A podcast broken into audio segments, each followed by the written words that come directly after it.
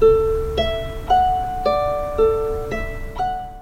い星読みアドバイザーのきみこです。今日も聞いてくださりありがとうございます。今日は12月29日になりました。えっと私は昨日で仕事納めだったんですけれども今日からお正月休みっていう方私みたいに多いんじゃないでしょうか。私にとってはなんか12月はですね本当にあっという間に過ぎたって感じがします。自分自身も膝をね自転車で転んで怪我をしてしまったのもありますし娘がコロナの陽性になってしまったのでその大体10日間ぐらいをですね家で過ごしてたせいであっという間に年末が来てしまいました。で仕事もですねあのきっちりあの 残しといてくれたのでありがたいことに。なんでも本当に怒涛のような1週間を過ごしたって感じがします。私はあの一応副業であの星読みをやってるんですけれども星読みのこととかはね年がら年中考えたりしてるんですけど正直パートに出てる時の仕事のことはですねパートにいる間仕事場にいる間と家に帰ってきたらもうすっかり忘れてるっていう風にしてるんですね。それぐらい正直執着がないっていうかまあ、あのこれお金を稼ぐためにやってるっていうかあの決してつまらないことではないし楽しいし職場の人間関係もとってもいいので居心地のいいところなんですけどそれぐらいねあのスパッといける感じがあの今のパートの仕事は思っているんですけれどもとにかく仕事の量がちょっと半端なく多くてですね自分にとってあのちょっと大変な日々を過ごしていました。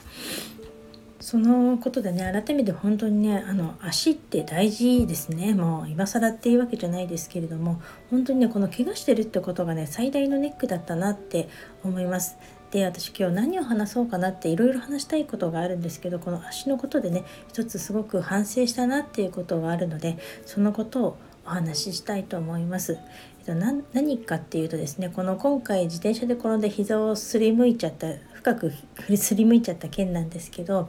やっぱり初動がいけなかったなっていうのをすごく反省しています。っていうのもですねこのすりむいちゃった時点ではねまだ午前中だったんだから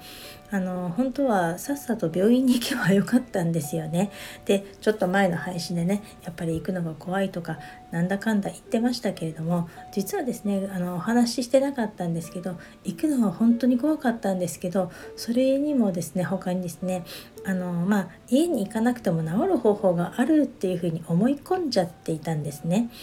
っていうのもですね私あのちょっとこれ何をしてるかっていうのはちょっと言えないんですけどあの誤解を生むと悪いのであるねちょっとあの自然療法っていうのを最近やってましてでそれでねちょっと化粧品とかに代わりに使ったりとか、まあ、ニキビをねあの直したりとかいろいろしてるんですね。でそのことがすごく今気に入ってましてその中に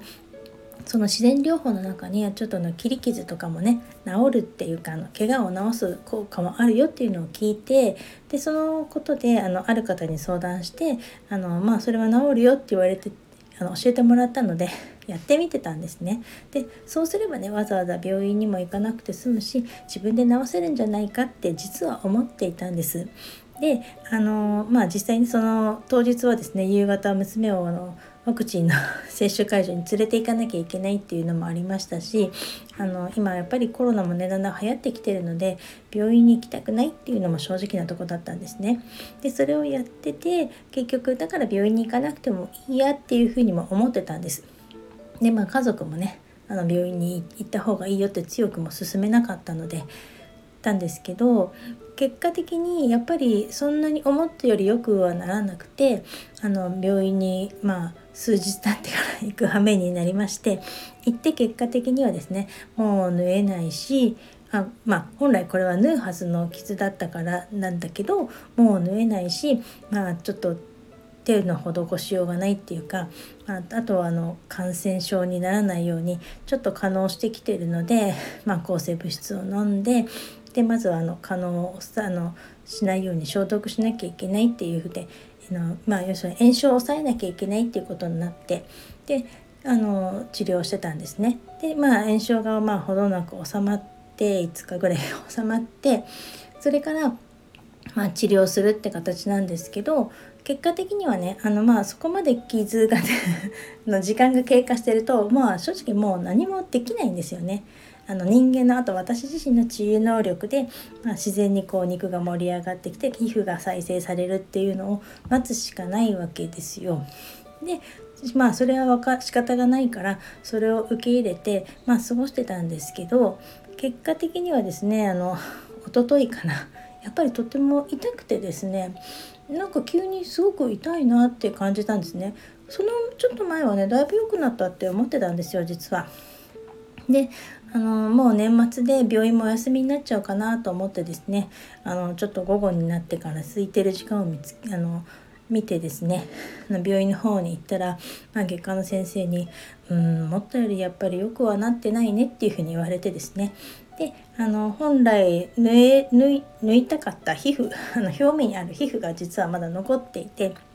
ただこの皮膚が残ってまあ実際もうちょっと壊死してるっていうか使えない皮膚なんですけどこの皮膚が残ってるとあの中の肉の方が再生するのに時間がかかっちゃうのかもしれないねっていうことで、まあ、それを切る作業っていうか処置をですねおとといしてもらったんですね。まあ、ちょっとこれがねとっても痛かったんですよ。あんまりちょっと痛くないですけど。結局まあちょっと傷口にねなんかこうめり込むようになってる皮膚とかもあったのでそれをちょっとね取ったりとかしてねその日は本当に痛くてね。なんかもうなんで私一人で車で来ちゃったんだろうと思って車で車運転するの怖いなって思うぐらい痛かったんです。であのやって帰ってきたんですよ。それでね思ったのがやっぱり初動がいけなかったなと。で外科の先生も本当にねあの当日来てくれれば縫えたんだよねってだからあの今痛い思いしてると思うんだけどあのごめんねって言ってくれたんですけど、まあ、先生が悪いわけではなく 私がさっさと外科に行けばよかったんですよね。